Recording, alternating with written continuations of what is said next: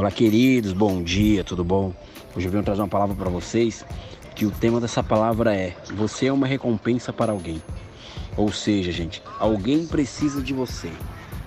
Na época dos, do, de Moisés, os israelitas precisavam de Moisés como um líder para libertá-los do Egito.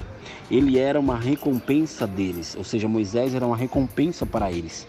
Davi, ele foi designado para os israelitas, ele foi uma recompensa para o rei Saul quando venceu Golias e dirigiu-se para a terra dos filisteus.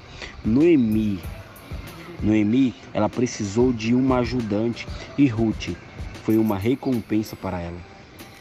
E tão leal que a sua devoção foi registrada na Bíblia, para servir de exemplo para suas gerações, para gerações futuras. Os judeus, gente, eles teriam sido destruídos se não fosse Esther. Ela foi uma recompensa para eles. Ela foi a solução e a sua recompensa para que aquele povo não viesse ser destruído. Faraó, ele precisava muito de alguém para interpretar o seu sonho. E José, José do Egito, ele foi uma recompensa para aquele povo, para o povo do Egito. A fome teria destruído toda a população, toda a nação egípcia. Ou seja, José foi a recompensa deles, porque interpretou a mensagem de Deus por meio dos sonhos de Faraó.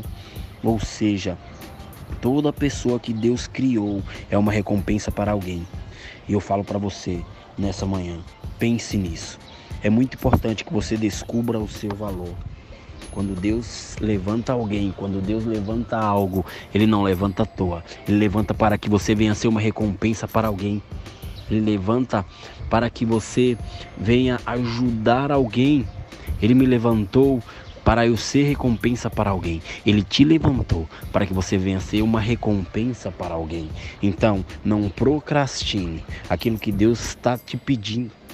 Não deixe para depois o que Deus está te pedindo para fazer agora. Não coloque um ponto final aonde Deus colocou apenas uma vírgula. Amém? Faça tudo com amor, assim como falar é, 1 Coríntios 16, 14. Que Deus abençoe e tenha um ótimo dia na presença do Senhor.